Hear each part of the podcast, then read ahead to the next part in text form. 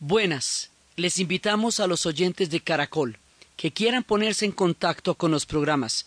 Llamar al 268-6797, 268-6797 o escribir al email director arroba casa la historia o a la página web www.org, www.casadelahistoria.org o al Twitter o al Facebook. Hoy vamos a ver el último pedazo de la antigüedad, el reino Seleucida y la llegada de los romanos.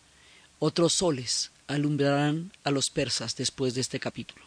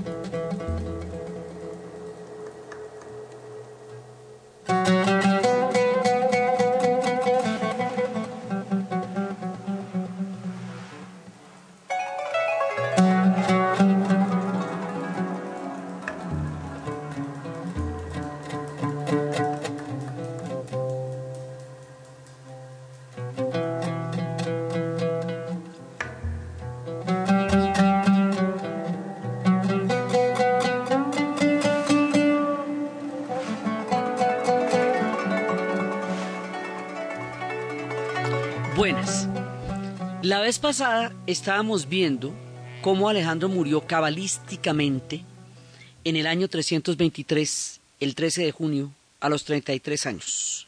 Y cómo a la muerte de Alejandro nadie tiene toda la carreta que el hombre tenía en la cabeza. O sea, los demás querían el botín, los demás querían ya regresar a casa, habían pasado el resto de la vida detrás de Alejandro, se habían enriquecido y ya como que a los demás se les acaba la cuerda finalmente. El único que tiene la idea de lo que Alejandro quería y sigue con eso, pero en chiquito. Digo en chiquito no porque su reino vaya a ser pequeño, sino porque comparado con el de Alejandro eso cualquier cosa es menos en comparación. Es Seleuco. Entonces Seleuco, uno de los generales, acordémonos, los generales de la guardería de Alejandro que estaban con él cuando chiquitos, que lo van a acompañar toda la vida, son los que se van a disputar el trono cuando él muera y todos los dominios. Entonces la vez pasada estábamos viendo como un hombre que intentó pérdidas, que intentó como eh, tener continuidad con lo que había pasado y decía, bueno, no nos volvamos locos, el, el, hombre tiene un hijo con Rosana, respetemos a su hijo, como que trata de salvar el legado como Alejandro lo concibió, pero lo matan. Y lo mata este Seleuco, al muchachito también lo matan, y a Lisímaco, bueno, así va matando a un poco de gente y va a subir Seleuco en lo que es la parte de Mesopotamia. Él sabía que la parte de Mesopotamia no le interesaba, no era como la, la parte más importante, porque en ese momento ya los días más hermosos de Mesopotamia habían pasado. Entonces él sabía que era la región del imperio que menos interés suscitaba, y es la que él va a tomar va a tomar la media luna, no toda la media luna, pero va a tomar una buena parte de la media luna, una buena parte de la Mesopotamia, y va a fundar un reino ahí, que por su nombre se va a llamar el reino Seleucida, y los que lo desciendan a él, que va a haber varios, se van a llamar los Seleucidas, el reino, la dinastía Seleucida. Sí, con Seleucida. Habíamos dicho que no es el Yúcida porque esos son unos turcos de diez siglos después, sino Seleucida, Eu, Seleucida. Y el hombre empieza a reinar, pero él, él sí tenía una perspectiva, no tenía la grandeza de Alejandro, pero sí más o menos la carreta, en el sentido en que él va a conservar su esposa persa, cosa que los demás generales repudiaron en su momento, y él está como para continuar esa obra y hacerla de una manera digamos, lo más elegante que él pueda, sin ser el Alejandro, pues porque es que Alejandro no es nadie, pero nadie puede ser como él. Pero ahí se le hace. Entonces el hombre empieza lo que se llama el periodo helenístico porque él es el que realmente sigue todo ese comienzo de helenización, es decir, de expandir la, cultura griega por toda Mesopotamia y porque donde quiera que sean sus dominios, y es en esa época en que los papiros van a reemplazar a las, eh, a las tablillas cuneiformes y es cuando les cuento que pasamos a otro tipo de escritura diferente. Las tablillas cuneiformes quedan atrás en el tiempo, pues es mucho más práctico el papiro y después va a ser mucho más práctico el pergamino. Entonces, porque además es más maleable. Entonces, la escritura cuneiforme llega hasta la época en que la cultura griega impone el, el papiro sobre la escritura cuneiforme y más adelante el pergamino. Entonces, eso es muy importante porque ese cambio revitaliza y da muchísima elasticidad y mucha más eh, eh, posibilidad al papel para contar las historias de la escritura, que es de lo que se trata todo esto. Entonces, el hombre se proclama rey en Babilonia y sigue con la idea de, cruzarse con los persas y, con los babilonios y con toda la gente en la que estaba. A diferencia, digamos, de los generales de Alejandro, que los generales de Alejandro eh, querían seguir siendo griegos, él no.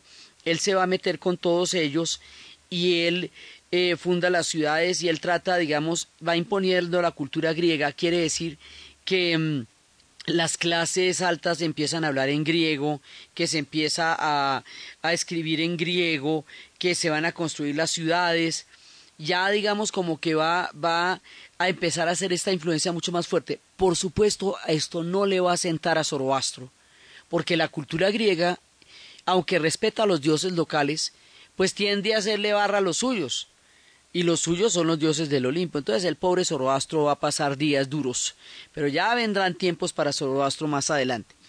Entonces, cuando el hombre se sintió seguro, construye una ciudad que se llama Selúcida, porque él es, él es Seleuco. Y esa ciudad que se llama Selúcida queda cerquitica de Babilonia, ahí en la Mesopotamia. Y en el momento en que él entra a Babilonia, cuenta Isaac Asimov que es el último momento del esplendor de Babilonia. Dice, la entrada de Seleuco en Babilonia fue el último suceso notable de esta ciudad, la última huella que se dejó en los libros de historia. Después, no fue más que una ciudad en lenta decadencia, luego una aldea en, que, que se va perdiendo en el tiempo y finalmente nada. Y Babilonia que fue durante tanto tiempo la capital desde el imperio babilonio que todo el mundo la consentía y que Alejandro la iluminó y que los persas la habitaban también, todo eso en su expansión se la va comiendo el tiempo hasta que finalmente la borren las arenas del desierto.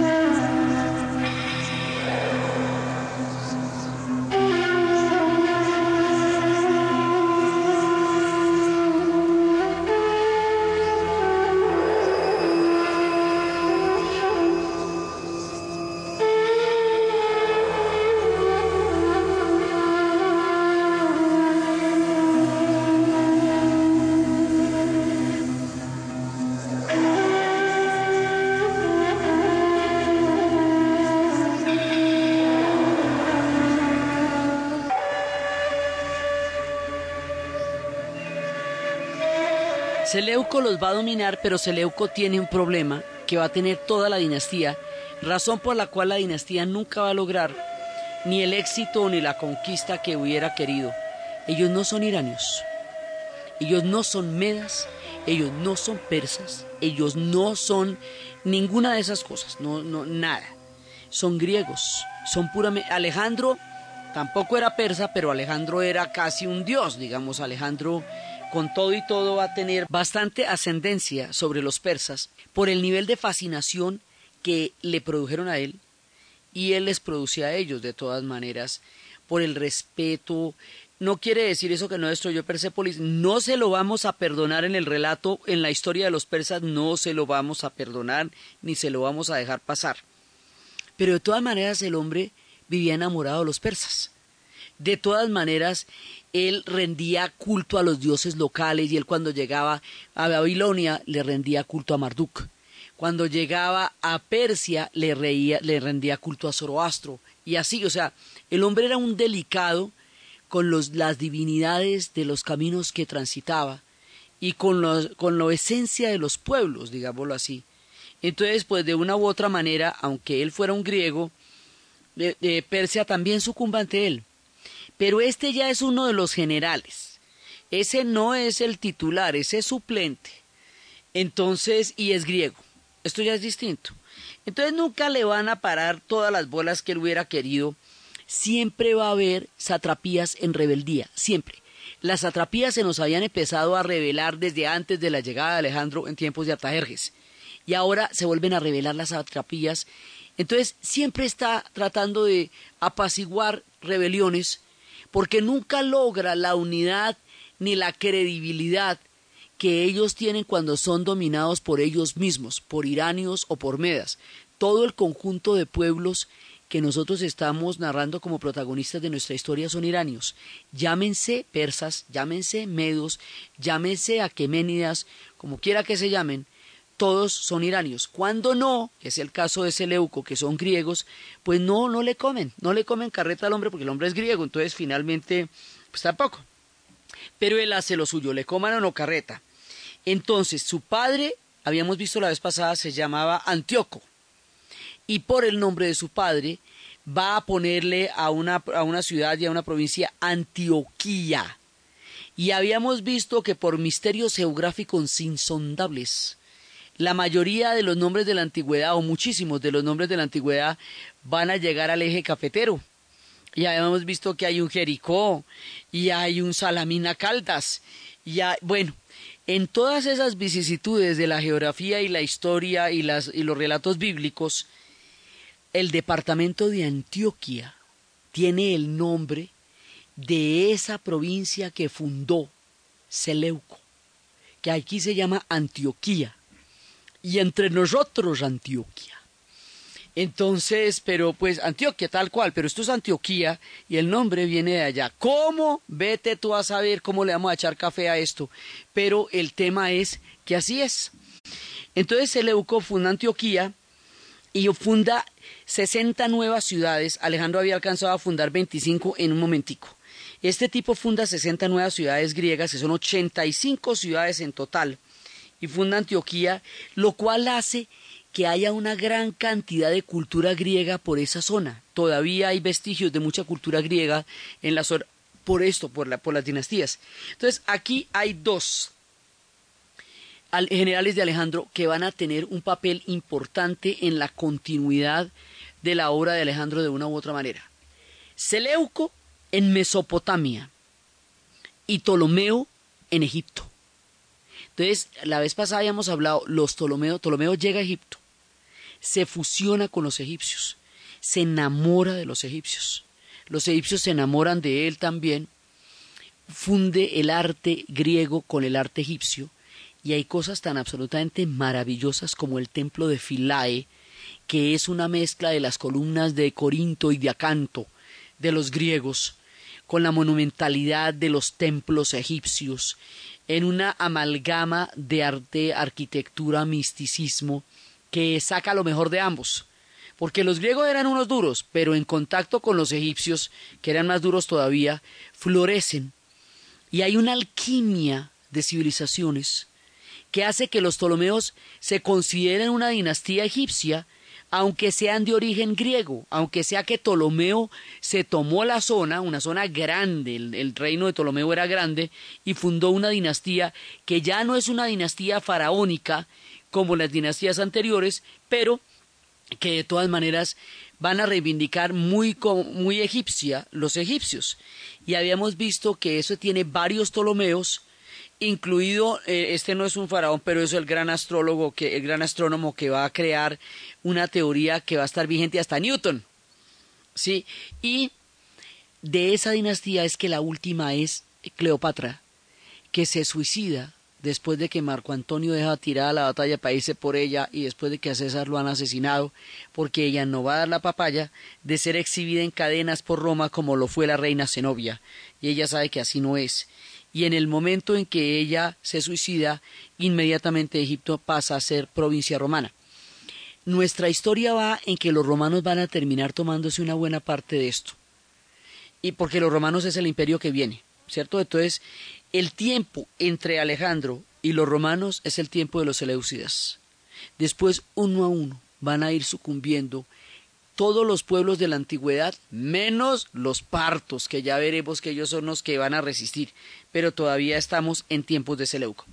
Entonces están todos los Ptolomeos por un lado y los Seleucidas por el otro. Toda la vida estas dos dinastías van a tener problemas son los herederos de Alejandro y como ambos tienen ambiciones territoriales tan fuertes, siempre van a tener problemas, siempre van a tener conflictos estas dos dinastías, porque cada uno de estos dos va a fundar una dinastía. Entonces, lo que va a hacer Seleuco es Siria, una parte de Siria. Lo de Siria es una tristeza. Siria es el oeste de Siria, era Mesopotamia. Ahora que lo va a tomar Seleuco y va, va a tener una salida al mar, eh, va, a ser eh, va a ser el punto importante en Antioquía. Antioquía es la parte que sale al mar. Hoy por hoy queda en Turquía, pero buena parte también queda en Siria. Siria era el cruce de caminos de la antigüedad. Siria era donde pasaban las grandes rutas. Siria más adelante también sería la de la ruta de la seda.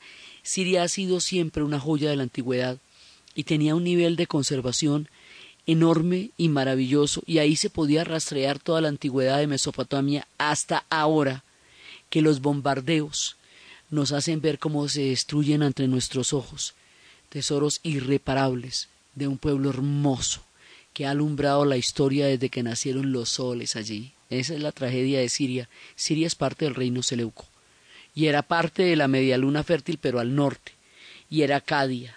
O sea, no se nos olvide que Siria también es una protagonista de la antigüedad y que todos esos bombardeos que se ven ahora son sobre esa Siria que fue tan magnífica. Entonces, este hombre la saca al mar y empieza a fundar la dinastía. Había otro de los generales de Alejandro que se llamaba Lisímaco. Y Lisímaco tenía 84 años, ya 84 años cuando Seleuco lo mató. Pues ya ni tocaba, pero lo mató. Un año después, Seleuco, después de haber fundado su reino y todo y haberlo consolidado, le da por irse para Macedonia a tratar de reconquistar Macedonia, digamos, a, ser un vencedor, un victorioso. Se llamaban, él, él se, quería, se creía pues también grandísimo y se llamaba Nicator, o sea que era como victorioso. Y Seleuco primero, él pues funda la dinastía y se llama así. Y el hombre se va para Macedonia literalmente a buscar lo que nada no, se le ha perdido. Pues, ¿qué, ¿qué, tenía que ir a hacer a Macedonia si el hombre ya la tenía arreglada donde estaba? Pues cuando llega a Macedonia, un año después de haber matado a Lisímaco, lo matan a él. A los 77 años lo matan a él. Así que mm, en ese momento pues ya, ya el hombre la, la tiene perdida. Y después él va a crear toda una dinastía de gente que viene después de él y esa dinastía va a durar hasta cuando sucumba a manos de los romanos. Entonces ahí vienen, eh, todavía hay rebeliones en las satrapías, hay una rebelión en la Bactria, hoy Afganistán y que fue un reino, ese también fue otro reino grande, maravilloso, o sea, lo que es Irak, lo que es Siria, lo que es Afganistán, y esperemos que no estemos diciendo esto de Irán en el futuro, son matrices de las civilizaciones, del origen de las ciudades y de la escritura y de todo, y son pueblos que hoy están atravesados por las guerras de la manera más peligrosa, porque es toda nuestra historia la que peligra con las guerras de ellos, porque ellos tienen en sí mismos la historia de toda la humanidad. Por eso es tan importante siempre recordar que ellos no siempre fueron estas ciudades que ustedes ven bombardeadas en los noticieros. Ellos inventaron la rueda, ellos inventaron la escritura, y ellos fueron los que leyeron los mapas de las estrellas, que no se nos olvide eso, porque hoy las ruinas recorran y las guerras recorran los territorios que otrora conocieron el alba de las civilizaciones. Entonces, Seleuco sigue ahí y va creando todo su, su, dinastía, pero siempre, siempre va a tener rebeliones. La rebelión de Bactria eh, hace que Bactria se independice, o sea, Afganistán. La otra rebelión es Partia. Partia es una provincia de los iranios. Ya veremos que ellos a la final se van a quedar con todo esto. Entonces, el hombre siempre está mirando complots y siempre está viendo cómo, cómo trata de, de, revocar esta cantidad de, de problemas que tiene y pero bueno, lo matan y entonces va siguiendo la dinastía. O sea, aquí vienen varios. Seleuco, luego viene Antíoco I, y Antíoco I es el que, el que renuncia a la conquista de Macedonia. Ese ya no hay caso conquistar Macedonia. O sea, mi padre ya murió ahí. Luego viene Antíoco II. Todos siguen fundando ciudades griegas. Luego viene Seleuco II que también le van a tocar las, le van a tocar rebeliones, a todos les va a tocar rebeliones. Luego le toca a Seleuco III y luego le toca, le toca a Antíoco IV, ¿sí? Y aquí Antíoco IV le va a tocar una cosa muy importante, muy importante, que se llama la rebelión de los macabeos. Y todas las provincias están en rebelión, las atrapías, porque ellos nunca logran una unidad ni una convicción como la que han tenido los iranios ni como la que han tenido la que tuvo Alejandro en su momento. Una de las atrapías del pedazo que le toca a Seleuco es, eh, es Israel, o sea, es el reino de los judíos. Y los judíos, como este tipo, en general, todos los seleucidas, tratan de imponer en todo su sello la cultura griega, empiezan a meterse con el Dios de los judíos y a tratar de helenizarlos. Y a ellos no se les puede hacer eso porque aquí viene una historia larga e impresionante. Cuando ellos fueron deportados por los asirios a Babilonia, en Babilonia se estuvieron mezclando con muchos pueblos y cuando Ciro les permite retornar a Israel, muchas de las doce tribus se perdieron. Los chismes dicen que de esas doce tribus descienden los pashtuns o afganos y que ahí están todas esas tribus que no se recuperaron, por lo tanto ellos no pueden eh, casarse con otra gente de otra religión porque desaparecen, ni creer en otros dioses porque desaparecen. Así que cuando intentan los Seleucidas montarles a ellos, Antíoco en el caso, esta, este sello helénico de nuestro relato, ellos se van a revelar. ¿Y de qué manera? La forma como ellos se revelan la vamos a mirar ahorita después de la pauta comercial.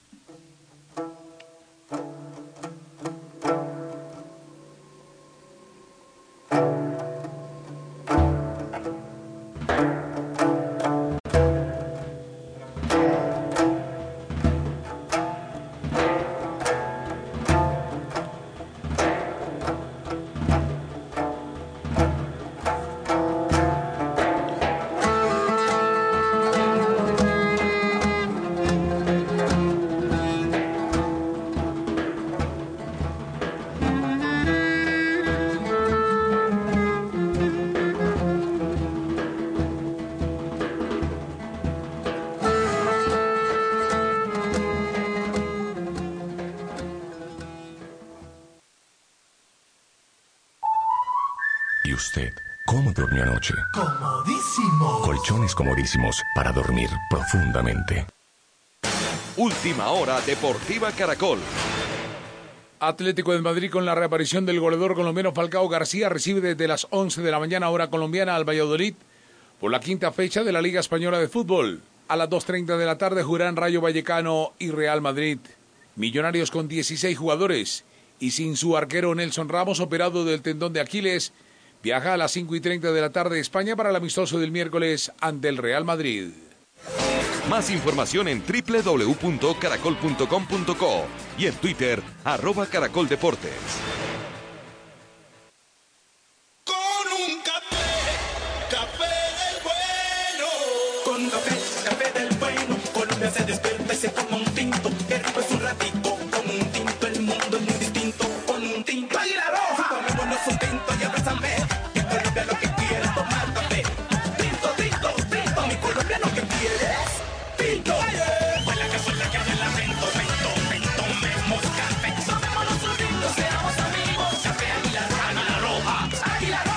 Descubra la nueva forma de cuidar su cabello con nanotecnología. Visalia, tratamiento capilar gusano de seda. Úsalo. En Caracol Radio. Son las 10 de la mañana y 37 minutos. Nanotecnología de avanzada a su disposición en el cuidado del cabello con Visalia y sus tratamientos bionaturales para el cabello. Embrión de pato, ortiga y sábila, equino cola de caballo, gusano de seda, semillas de lino con omega 3, cocoa y mascarilla capilar. Descubra la nueva forma de cuidar su cabello con múltiples acciones de nutrición, acondicionamiento, reparación, vitalidad y brillo, anti-age y filtro solar. Logre un cuidado exitoso de su cabello y máximo acondicionamiento con Visalia Bionatural Clinic Hair Treatment. Consígalo en distribuidoras de belleza y peluquerías.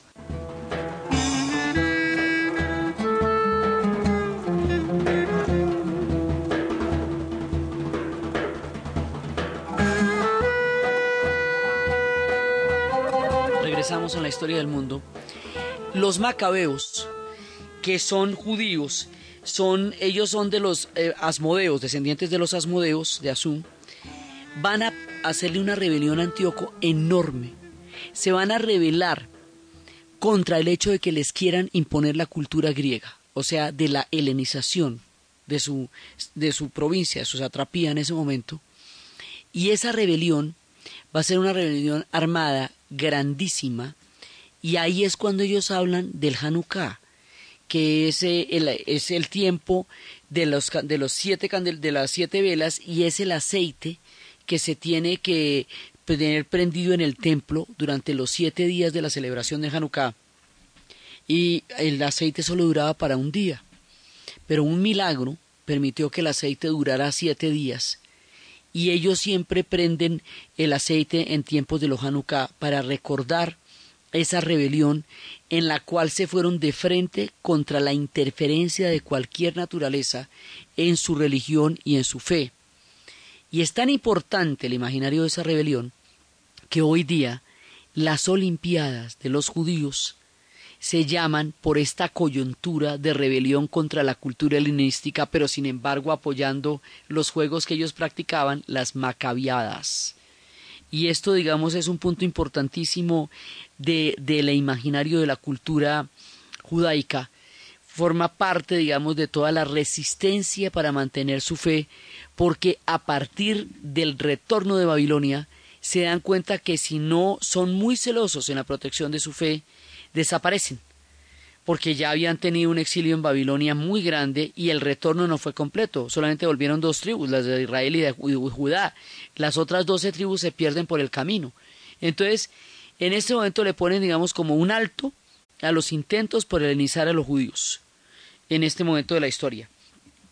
Y así esta dinastía es trágica porque todos los, todos los de la dinastía seleucida los van a matar en algún momento. Todo el mundo viene, muere asesinado. Entonces eh, Seleuco, Antioquio, todos finalmente a todos los van a matar. Y hay un momento en que de la Partia, que fue la que se independizó cuando la rebelión de, los, de la Bactria y la Partia, va a surgir un nuevo reino otra vez los iranios se van organizando y otra vez los iranios van a volver a retomar sus dominios y van a terminar sacando a los seleucidas. Ya termina la dinastía. Esos duran 250 años duran los seleucidas y finalmente termina la dinastía de ellos. Eh, todos se llaman Antíoco o Seleuco y hay otro que se llama Dimitrio, pero generalmente todos se llaman Antíoco, Demetrio II y finalmente ellos se van a enfrentar a un fenómeno muy curioso y es que los partos van a fundar una dinastía y van a fundar una, eh, una casa, ¿sí? Y esa casa, esa dinastía, esa dinastía se va a llamar los Arsácidas, lo mismo que los Aqueménidas. Tomaron el nombre por, de, de un Aqueménida, digamos, adoptaron un nombre para una dinastía. Lo mismo van a hacer los partos. Van a adoptar un nombre para una dinastía y esa dinastía van a ser los arsácidas. Y ellos se van recomponiendo a partir de la independencia que tuvieron de los seleucidas cuando armaron una rebelión junto con los de la Bactria. Entonces, esta dinastía va a empezar a retomar el control iraní sobre la zona y a sacar a los griegos de allá y eventualmente van a van a terminar con el reino de las Seleucidas, se van a tomar Babilonia y van a empezar a mandar en su propia ley. Ahí van a tener un personaje, un rey que es famoso, que se llama Mitridates. Mitridates que conquista el altiplano iraní y la Mesopotamia y se proclama rey de Babilonia y emperador de los partos. Y él es el, que, el fundador de la dinastía arsácida. Los partos eran nómadas y ellos no construyeron muchas ciudades, pero, pero sí era el, el regreso del dominio parto sobre la zona y esto es, digamos, lo que hoy es eh, Turkmenistán, lo que hoy es Uzbekistán. También era lo que hoy es Uzbekistán, Joresmi. Este, ellos son Bactria, Joresmi y Sogdia. Eso formaba parte del imperio persa. Entonces, y tiene huellas, eso es igual. Uno va ahí y encuentra al imperio persa presente en todas partes y a ellos con un orgullo muy grande de haber pertenecido a este imperio. Entonces, empiezan y empiezan a extenderse por Bactria, Babilonia, eh, por Susania, por Media, por Armenia, hasta el oeste de la India, tratando de volver a crear el gran imperio que fue el imperio persa. Seleuco trata de ser como Alejandro, Mitridates trata de ser como Ciro o Jerjes o Darío, pero ninguno lo logra. Ni Seleuco es Alejandro, ni Mitridates es Ciro ni Darío. Sin embargo, es el retorno de los partos, o sea, de los iranios a la conquista de su propio territorio, que eso ya es más chévere en todo caso que el hecho de que los estén gobernando persas, digo desde el punto de vista iranio, que es el que nos interesa a nosotros, más bacano. Entonces, ellos tampoco van a lograr nunca una unidad como la que tuvieron Sirio y Daría. ¿Por qué? Porque ellos son una confederación de tribus nómadas. Entonces nunca pierden el carácter tribal de los nómadas y por lo tanto no van a tener la concepción de imperio que tenían Ciro, Darío, Jerjes, porque era que los aqueménidas eran un imperio concebido como imperio, mientras que los arsácidas son una serie de tribus que hacen un conglomerado para retomar el control iranio sobre la zona lo más que puedan. O sea, estos son una suma de grupos, los otros eran un imperio de verdad. El mundo aqueménida no va a poder ser reemplazado por este nuevo mundo que surge en su nombre. Ahora, dicen que una de las razones por las cuales ellos no, no fueron tan exitosos como hubieran querido era porque no eran muy eh, afectos al culto de Zoroastro. Y el sello de Zoroastro recorre de extremo a extremo la cultura persa y la ventaja que le daban a los aqueménidas tener una religión oficial unificadora no la van a tener los partos. Pero los partos tienen una gracia. Y la gracia es que logran detener a los romanos y Persia no va a ser una provincia de Roma, mientras que todas las demás, Macedonia, Grecia, todo lo demás va a ir cayendo a manos de los romanos. Los persas no. Ahora se llaman partos. En tiempos de los griegos se nos llamaban medas. Su dinastía ahora se llama Arsacia. En tiempos de Ciro y Darío se llamaban Aqueménidas. Como les digo, cambian de nombre cada ratico. Pero seguimos la línea de estos que nos cambian de nombre y siguen siendo nuestros mismos iranios. Ellos le van a poner de todas maneras un freno a la gran conquista romana.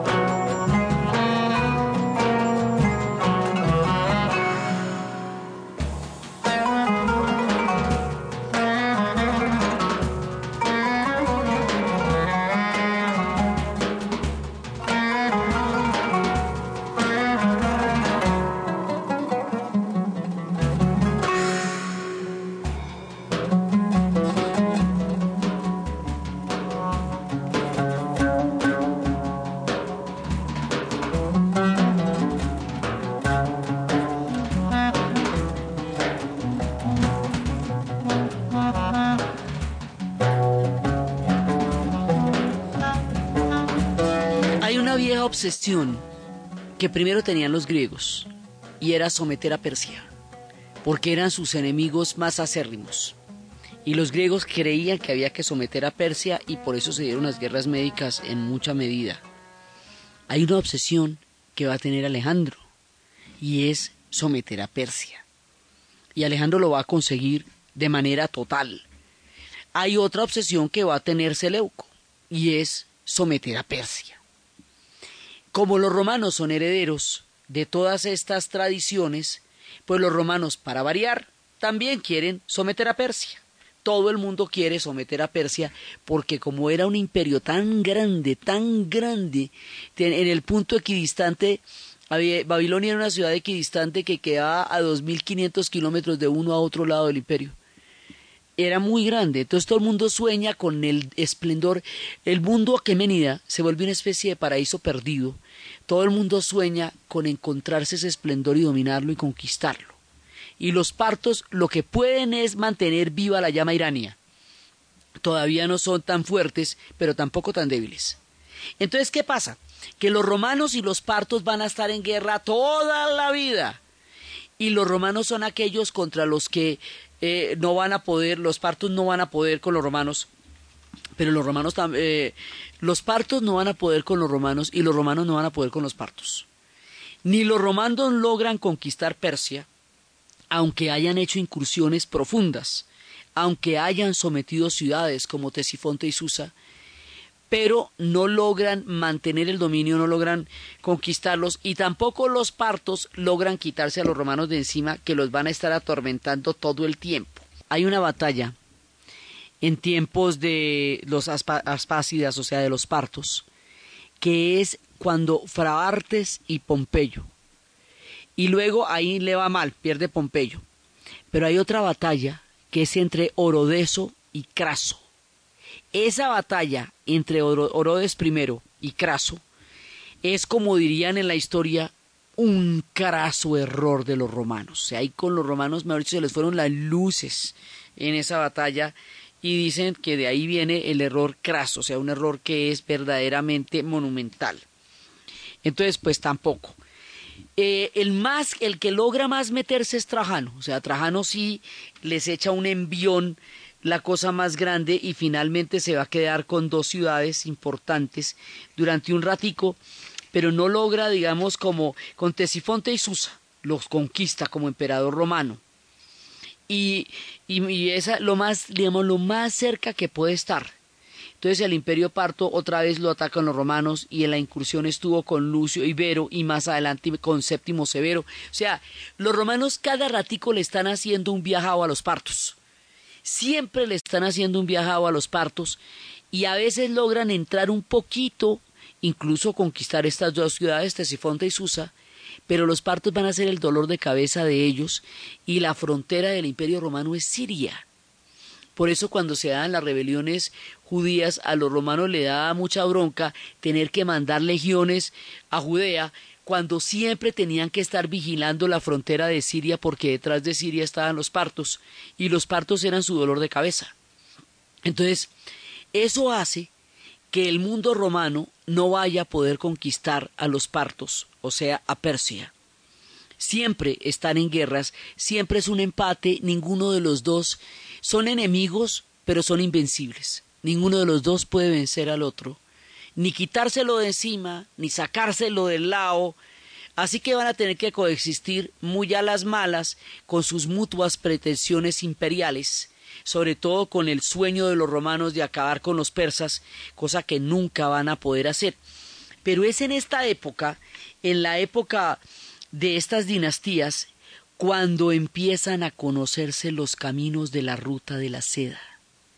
Es ahí cuando China empieza a irradiar la ruta de la seda y va atravesando las grandes civilizaciones. Y es cuando cuentan que la primera vez que los romanos se detuvieron ante un ejército persa, no fue por lo terrible de sus guerreros, que los romanos también eran, no fue por miedo a la batalla, a la que no tenían, fue por el estupor que les produjo la núbil textura que al viento produce la seda en los estandartes de los persas.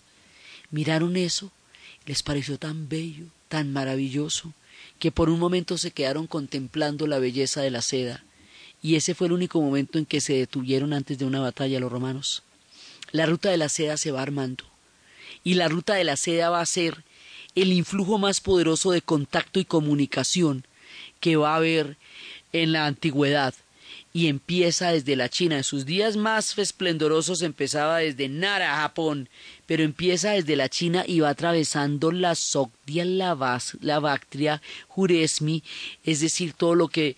Primero toda la China, la cuenca de Tarim, el valle de Pamir, y va llegando a la Bactria, pero va pasando por Sogdia y, Bactria y Juresmi, que es, que es Uzbekistán, va pasando por Kazajistán, va pasando por Uzbekistán, eh, va pasando por Afganistán, va pasando por el norte de la India, va pasando por todos estos lados y finalmente, en un momento dado, la ruta de la seda va a llegar hasta Roma.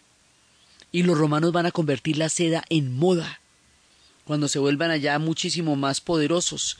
Y ellos van a hacer esta gran industria, la titinez de los italianos viene desde cuando los romanos son el fin de la el, el último la, la llegada de la ruta de la seda y la ruta de la seda va a ser un influjo civilizador de Oriente impresionante y se ve por todas esas ciudades de por todas esas regiones de Jiva, de Bujara, de Isfahan, de todos esos lados se ve la ruta de la seda.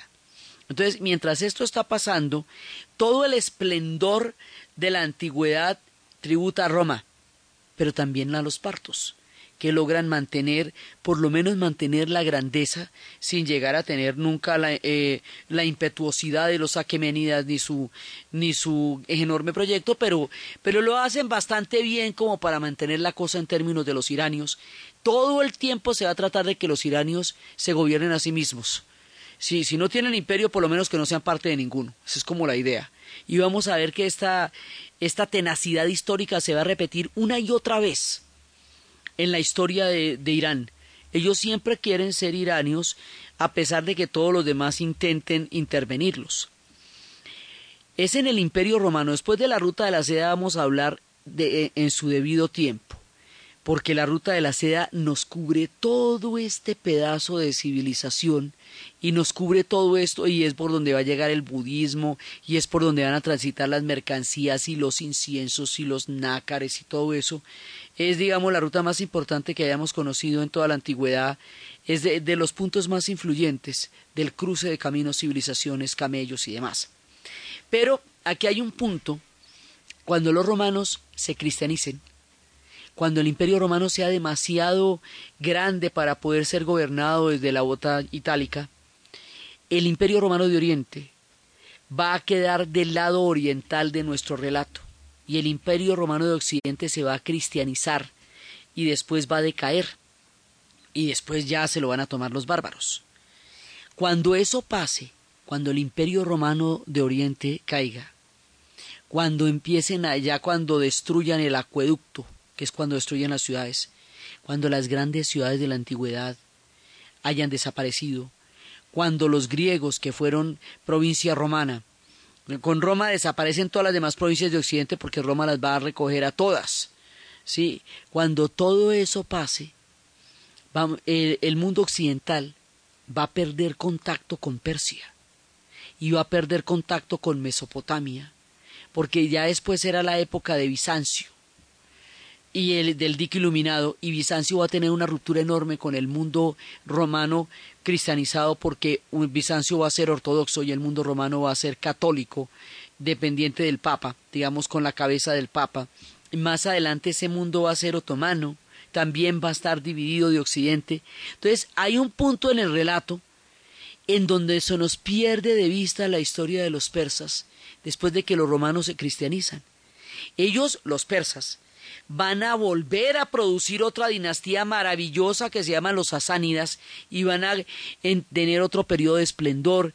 Ellos llaman tres los periodos de esplendor en su historia, los aqueménidas, los sasánidas y los abafidas más adelante. O sea, cada ratico ellos repuntan y cada ratico ellos brillan.